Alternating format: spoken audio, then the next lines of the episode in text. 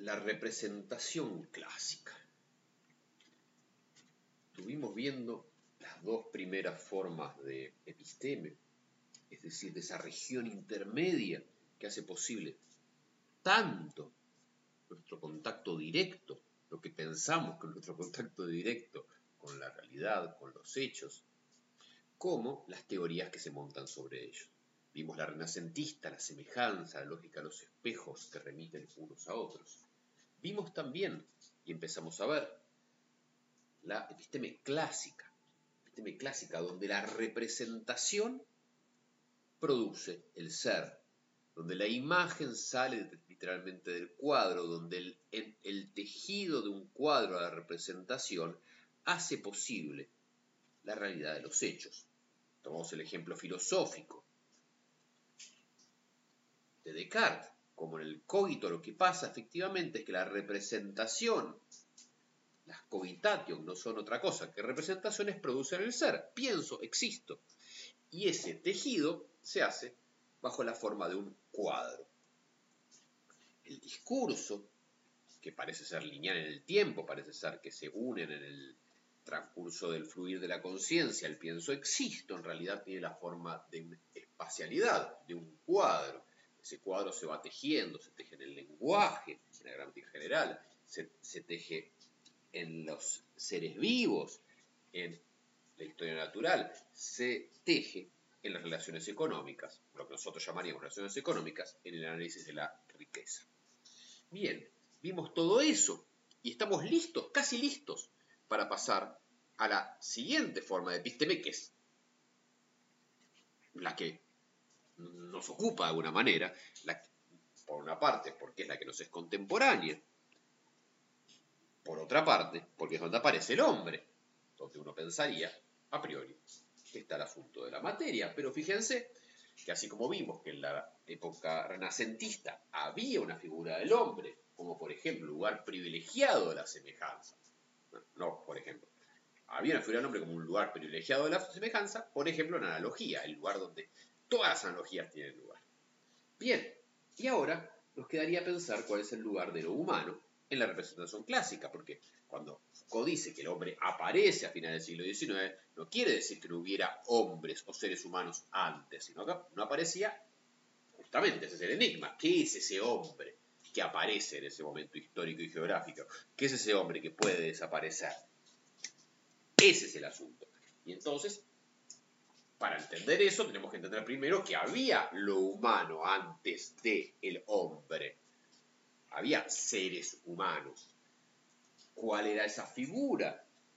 ¿Cuál era la figura de lo humano en la época clásica? La naturaleza humana. Tenemos que distinguir con toda claridad la, naturaleza humana del hombre, porque en esa distinción se nos juega la distinción entre época clásica y época contemporánea. Se juega toda la teoría Foucaultiana. Bien, Veamos entonces de qué nos habla Foucault. También es muy curioso porque ustedes dicen, ¿dónde habla la naturaleza humana Foucault? Bueno, habla en el capítulo 9, es decir, el capítulo ya dedicado a el hombre, pero ese capítulo ustedes lo habrán empezado a leerlo, muchos lo han empezado a leer por lo que venimos charlando las reuniones de consulta, efectivamente es un capítulo que está todo el tiempo remitiendo a la episteme clásica, está todo el tiempo haciendo una confrontación con la episteme clásica para pensar la episteme moderna o contemporánea. Y entonces, tenemos que hacer, eh, digo, y entonces en ese lugar, en el capítulo 9, es donde aparece esta idea de la naturaleza humana, pero remitiendo a la episteme anterior, en contraste con la construcción que está haciendo en torno al hombre. Entonces, en página 322 de mi edición, página 301 de la que está escaneada, es donde aparece esta idea en el avisa grande 322 y 323. El párrafo que empieza es necesario, dice, en la episteme clásica, las funciones de naturaleza y de la naturaleza humana se oponían en todos sus términos. primer parámetro, la naturaleza humana es algo que se opone a la naturaleza. Continúa Foucault. La naturaleza hacía surgir, por el juego de una juxtaposición real y desordenada, la diferencia en el continuo ordenado de los seres. Naturaleza en lugar de la diferencia. Vamos a la naturaleza y encontramos bramar de la diferencia. Vamos al mundo y encontramos diferencias. Encontramos que no hay dos hojas que se parezcan. Encontramos que no hay dos insectos que se parezcan si los estudiamos bien. Diferencias, diferencias, diferencias. Del otro lado, continúo con Foucault, la naturaleza humana hacía aparecer lo idéntico en la cadena desordenada de las representaciones y lo hacía por un juego de exposición de las imágenes. Bien, entonces tenemos enfrentado la diferencia por el lado de la naturaleza, la identidad por el lado de la naturaleza humana. Es decir, es posible un orden porque hay algo que ordenar, la naturaleza. Y es posible un orden porque hay un principio de ordenación, la naturaleza humana. ¿Cómo se articula esto con lo que venimos viendo de la representación clásica? ¿Cómo se articula con el cuadro, con la representación, con el discurso? Bueno, podríamos decir que son los dos extremos. Los dos extremos. Está por un lado esa naturaleza que debemos ordenar, por otro lado la naturaleza humana que la ordena. la naturaleza humana que nombra en el discurso, que, que nombra en la gramática general y nombrando le va dando el lugar en el cuadro a cada una de las palabras y hace posible que nombrando le demos un lugar a cada uno de los seres en el cuadro de la naturaleza y hace posible que cada riqueza encuentre su lugar, sea que provenga del intercambio, sea que provenga de la tierra. Esta es entonces la idea de un lado al otro, encontramos el eh, funcionamiento de esta identidad, pensándolo en el cógito, ¿no? La identidad del yo, del yo pienso, frente a la diferencia del yo soy. Yo soy una cosa que piensa, pero también yo soy una masa desordenada y caótica que el yo pienso viene a ordenar. Este juego, este enfrentamiento, es el que el discurso viene a anudar no es solamente la aplicación eh, de una forma sobre una materia homogénea, sino que todo el chiste es que esta forma de identidad se aplica a una materia heterogénea, diferencial, a través, y justamente esta es la magia del discurso. Y al mismo tiempo no hay nada que temer, porque el discurso garantiza que los seres eh, naturales encontrarán un, perdón, los seres naturales en su diferencia encontraron su unidad, su orden en la naturaleza humana y al mismo tiempo que la naturaleza humana podrá ordenar aquello que se ve eh, llamado a ordenar. ¿Qué es lo que garantiza este lazo? El discurso, el cuadro de la representación. Bien, veamos bien los detalles. Promediando la 323 o la 301, encontramos el rol de la naturaleza humana. En el acto de nombrar, la naturaleza humana como pliegue de la representación sobre sí misma, la naturaleza humana como pliegue de la representación como sobre sí misma, transforma la sucesión lineal de los pensamientos en un cuadro constante de seres parcialmente diferentes. El discurso es el que cumple esto. Entonces, lo que hace el acto de la naturaleza humana es en el acto de, de nombrar, pone en un cuadro constante los seres parcialmente diferentes. Del otro lado, fin del párrafo, la cadena de los seres se convierte en discurso, ligándose por ello a la naturaleza humana y a la serie de las representaciones. La gran capa indefinida y continua de los seres puede encontrar su orden. Entonces, este es el juego. Están enfrentadas, pero están, eh, podemos decir, garantizadas mutuamente. Nuevamente vamos a recurrir entre nosotros, que no se entere Foucault, pues se va a poner nervioso, dar vueltas sobre la tumba. Vamos a recurrir entre nosotros a la filosofía para orientarnos en esta página tan compleja, esta página 323 o la 301, donde plantea el tema de naturaleza humana. ¿Qué podemos pensar? Podemos pensar en Hume, ¿no? en su famoso tratado sobre la naturaleza humana. ¿Qué es esta idea? Bueno, la naturaleza humana es aquello que da cuenta de esos lazos que no aparecen en los datos. ¿Dónde aparecen los datos? Los datos? La relación de causalidad, de sustancia y accidente, que no puedo observar, bueno, son hábitos del ser humano. Entonces ahí vemos cómo la identidad o la relación o la vinculación está en la naturaleza humana y que el estudio de la naturaleza humana es lo que nos puede permitir dar cuenta de esas identidades pero todo este estudio siempre está suponiendo una naturaleza que puede entrar bajo esta, identidad. Evidentemente no existe la idea de una, bueno, el giro copernicano de Kant. O sea, no es que el sujeto constituye el objeto de ninguna manera. Está por un lado los enlaces que, hacemos nosotros y por otro lado el mundo. Y hay una suerte de armonía entre esos dos que quién nos lo puede dar. Podríamos pensar, siguiendo la letra de, de Foucault, el discurso de la representación. No estoy de ninguna manera queriendo con esto analizar a Hume, estoy diciendo, quizás pensando en cómo funciona, qué tipo de estudio implica el estudio de la naturaleza humana desde el punto de vista de Hume, podemos comprender un poco mejor cuál es esta idea de esta identidad dada por la naturaleza humana que se enfrenta a aquello que hay que ordenar y que en cierto momento de la historia de la filosofía esto no genera problemas. Cuando empieza a generar problemas, justamente es cuando aparece. Posible la aparición de Kant y sobre todo la importancia que toma este giro de Kant en toda la filosofía que lo va a suceder.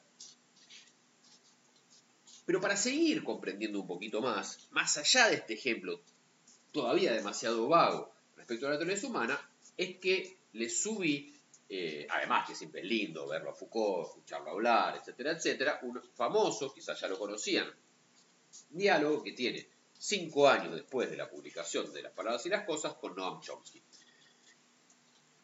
Fíjense que que la frase de cosas está muy presente en las preguntas del entrevistador, sobre todo, en, eh, todo, en, todo, el diálogo. Y, es muy interesante porque justamente el, eh, tema de la naturaleza humana aparece, eso decir, la naturaleza humana aparece con mucha importancia en este diálogo, al punto que eh, se ha titulado Diálogo entre Foucault y Chomsky en torno a la naturaleza humana. Porque, ¿qué pasa? Chomsky de alguna manera tiene un pie en la época clásica. No está totalmente en la época clásica. ¿Por qué no está totalmente en la, época clásica? Bueno, pues se escucha mucho en su discurso que eh, Chomsky duda mucho. Duda mucho, relativiza, dice, bueno, pero yo me puedo equivocar. Incluso en un momento dice, bueno, en definitiva, eh, esta naturaleza humana implica ciertos límites al conocer que, por ejemplo, puedas dejar ciertas regiones incognoscibles cosas que nos interesan mucho, no podemos conocer, porque en realidad nosotros venimos con este, con este set que la naturaleza humana nos da de grillas posibles de, saber, y bueno, en el lenguaje no pasa nada, porque el lenguaje, podemos decir, es humano y entonces es más prolijo todo, pero bueno, ciertos saberes nos van a ser imposibles, inaccesibles, quizás aquellos que más nos interesa tener, dice en un momento Chomsky. Excelente, pero esa duda ya muestra que tiene un pie donde el discurso ya no está garantizando todo este saber, esta, este, este buen acople entre naturaleza humana y, naturaleza. Lo fui a buscar, ¿no? En los ejemplos dice, eh, esto no significa que todo pueda estar englobado por el, por el dominio de la ciencia. Hay muchas cosas que queremos comprender a todo precio que escapan a la realidad de la ciencia humana, como la naturaleza del hombre, justamente la naturaleza humana, y la naturaleza de una sociedad decente. Son cuestiones fundamentales que se nos escapan. Hay una opacidad. Y fíjense, veremos qué moderno que es esto de la naturaleza humana respecto a sí misma y de la sociedad humana. Sin embargo, sin embargo, el pie que tiene la época clásica es esta necesidad de recurrir una y otra vez a la naturaleza humana por el resto de la certeza que tenía, la positividad tranquila que tenía el saber en la época clásica, que le permite, y por esto lo trae Chomsky, el tema de la naturaleza humana, darle toda su dignidad a la libertad y a la creatividad y otras características humanas fundamentales. Esos son los temas. Los valores, va a decir también Chomsky. Cada vez que lo corren, va y recorre. La justicia. ¿Cómo puedo saber que hay algo justo? Bueno, porque hay algo en la naturaleza humana que nos da como piedra de toque. Conceptos como justicia, honor, amor, bondad, simpatía, son cualidades humanas fundamentales. Recurre a la naturaleza humana como zona, podríamos decir, de certeza. Frente a esto, Foucault está como anodadado. Dice, pero El problema, dice Foucault, si admitimos eso, corremos el riesgo de definir esta naturaleza humana, que, le dice a Chomsky, como vos decís, es a la vez ideal y real, escondida y reprimida. Hasta este momento, corremos el riesgo de definir esta naturaleza humana en términos tomados a nuestra sociedad, a nuestra civilización, a nuestra cultura. Esto lo pueden encontrar en el video de YouTube en el minuto 43, este momento del diálogo, ¿no? Entonces, claro, la naturaleza humana no es universal, no es ni siquiera un ideal de un saber posible o de una sociedad justa. Chomsky recurre mucho, bueno, no, en realidad en la realidad no está, pero como ideal, como ideal regulativo, la naturaleza humana, la bondad, la justicia, una y otra vez trata de encontrar esta eh, piedra de todo. Y Foucault dice, no, la naturaleza humana ella misma es producida por nuestra civilización, nuestra cultura y nuestra sociedad. Es decir, ¿qué es la naturaleza humana? Producida como parte de una forma de episteme, la forma de episteme clásica. Al punto que en un momento Elders, el entrevistador, le dice, bueno, hablemos del look de Elders, grosso look, y hablemos del estudio de televisión donde se graba esto. Vean el video solamente para ver esa grosa escenografía setentosa, esas escaleras, esos sillones, esas butacas, la disposición de todo. Todo bello, perdón. Entonces, en un momento Elder le dice, y lo trata de llevar a, las palabras y las cosas. Bueno, perdón, me, diva, entonces, está la naturaleza humana tiene que ver con la época clásica para Foucault. Y decía, decía, y decía, y al punto que cuando Elder acaba de hablar de la naturaleza humana, Foucault dice, acaba de terminar de hablar de la naturaleza humana, acaba de exponer esta idea de que la naturaleza humana, eh, él no piensa que estas regularidades estén ligadas, las regularidades que hay en el conocimiento estén ligadas al espíritu humano o a la naturaleza como condiciones de existencia, sino que hay que ponerlos en el dominio de otras prácticas humanas, económicas, técnicas, políticas, sociológicas, que les sirven de condición de formación, de aparición, de modelos, por fuera del espíritu humano. ¿Por qué por fuera? Porque el espíritu humano no es la episteme. La episteme es el cuadro de representación, el juego de representaciones dentro del cuadro, el discurso. La naturaleza humana está, podemos decir, afuera, al costado, y fuera de la naturaleza humana está donde se corta el bacalao, podríamos decir. Y entonces, eso es época clásica. Entonces, en ese momento, y ahora retomo, Elders, look, etcétera, etcétera, le dice, pero bueno, esto no tiene que ver con la muerte del hombre, con su teoría, con el tema de la muerte del hombre al final de, los siglos XIX y XX. Y dice, pero eso no tiene nada que ver con lo que estamos hablando. Y hay un momento súper tenso, le dice, no, razones psicológicas, bueno. Y Foucault lo mira y le dice, bueno, vos podés preguntarte lo que quieres, ese no es mi drama. Pero claro, ¿por qué Foucault? Porque está hablando de cualquier cosa, porque esto no tiene que ver con la muerte del hombre, tiene que ver con, en todo caso, con la disolución de la eh, episteme clásica, que es otro problema totalmente diferente. Y es todo muy lindo, pues se pone picante, pues se lo lleva al plano político, ¿no? Es muy interesante, pues es como simbólico. En el año 71 la, parte, el, saber pasa al poder, el saber pasa, la, teoría pasa a la práctica en el medio del diálogo. Y es muy interesante. Entonces dice, bueno, vos tratás, de, le dice a Chomsky, de sostener la naturaleza humana para solucionar, ¿no? Para, resolver el problema de la justicia. Pero estas nociones a las cuales vos recurrís como naturaleza humana o justicia, son nociones y conceptos que se formaron el interior de nuestra civilización, en nuestro tipo de saber, en nuestra forma de filosofía, y que por consecuente por consecuente, forma parte de nuestro sistema de clases. Muy interesante que habla mucho del tema de las clases, las luchas de clases, después se discute sobre la revolución del proletariado, en términos muy interesantes, pero que no viene a nuestro caso, y que no podemos, o sea, vuelvo a decir, se formaron en todo nuestra civilización, entonces no podemos, por muy lamentable que sea, hacer valer estas nociones, por ejemplo la de justicia, para describir o justificar el combate que tenemos que llevar a cabo porque este combate, podría sacudir los fundamentos mismos de nuestra, sociedad. Y entonces no podemos usar las nociones de nuestra sociedad para pensar eso. Y es muy interesante la revolución, todo, lo que piensa sobre eh, la revolución socialista, diciendo, no, porque se rompe todo, pero no se rompe nada, porque los valores con los cuales se sigue poniendo en juego son valores burgueses. Entonces, de alguna manera, todo fracasa, pues seguimos con la misma familia, pues seguimos con la misma lógica del deseo, y no se resuelve ninguna cuestión.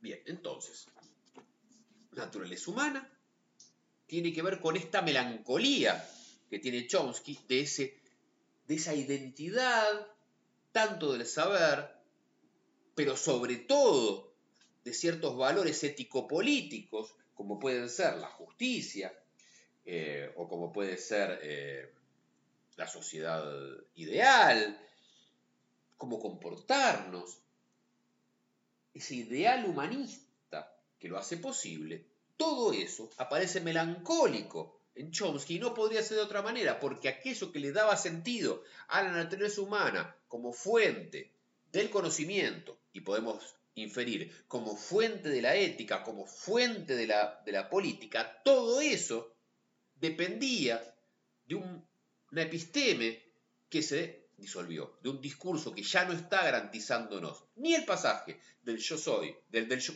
ni el pasaje del yo pienso del yo soy, ni el pasaje de eh, individuos aislados a un contrato social y a una comunidad política, ni a ninguna otra cuestión. Todo esto ya no puede pasar porque ya no hay discurso, porque ya no hay una tierra firma, firme donde sostenerlo. ¿Qué va a aparecer en este desgarro? Bueno, va a aparecer el hombre. ¿Qué significa esto? Lo veremos en el próximo audio.